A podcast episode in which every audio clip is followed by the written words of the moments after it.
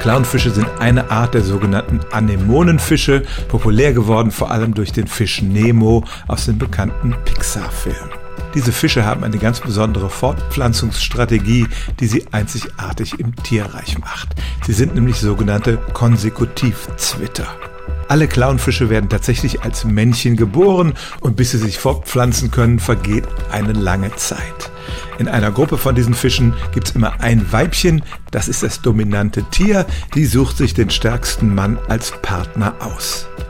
Mit dem bleibt sie ihr Leben lang zusammen, paart sich mit ihm, legt Eier und erst wenn dieses Weibchen stirbt, gibt es Bedarf nach einem neuen. Und dann wird tatsächlich aus ihrem Partner, dem stärksten Männchen, das nächste Weibchen.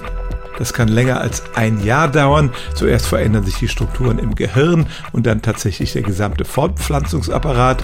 Und dieses neue Weibchen sucht sich dann aus dem verfügbaren Männerpool einen neuen Lebenspartner aus. Die anderen müssen geduldig warten, bis sie an der Reihe sind. Es kann auch passieren, dass sie überhaupt keine Chance zur Fortpflanzung bekommen. Also eine seltsame, von Weibchen dominierte Welt.